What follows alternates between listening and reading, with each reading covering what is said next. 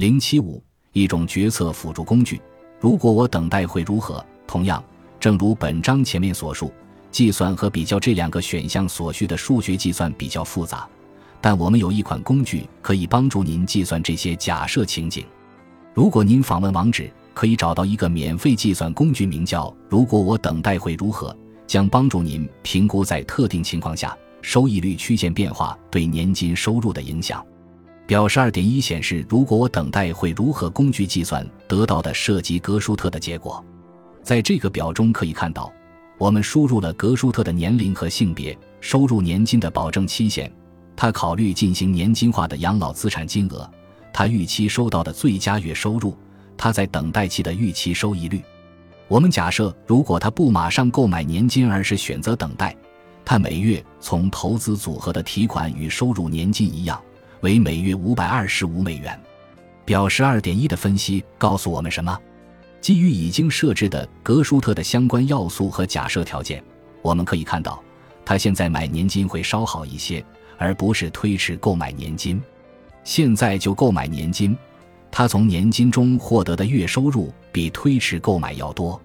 如果推迟购买的预计月收入的计算结果见表十二点一的底部，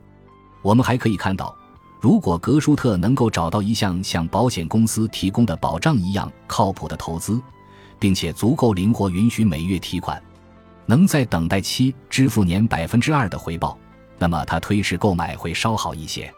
因为我们假设他在等待期的收益率是百分之一点五，如果他可以提高收益率，在不考虑风险前提下，他可能会更好。到目前为止。本章我们用两个模型帮助格舒特决定是否要年金化养老资产，在六十五岁年金化，还是继续等待直到七十岁或更晚再年金化。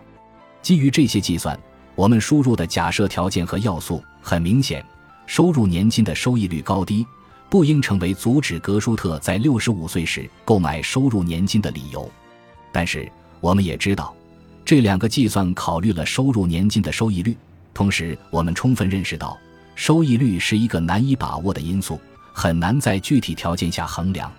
虽然投资者可以有不同的投资选择，这对于您构建自己的退休收入计划非常有用。一旦您退休，您和格舒特可能更感兴趣的是有把握的事情，如保证您有一张足够大额的支票来满足您对收入的需求。也就是说，重要的是您的整体战略能否保证在您退休时。能持续满足您的收入需求及财务遗产目标。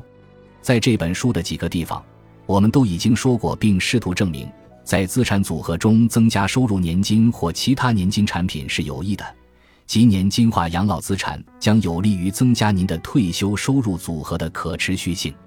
在本章，我们讨论了格舒特是否应该在六十五岁年金化或继续等待，基于如下考虑：首先是隐含长寿收益率。随后再考虑利率变化对年金收入的影响。下面我们还要指导您进行一组计算，将提供更为靠谱的关于年金化如何影响退休收入计划成功与否的例子。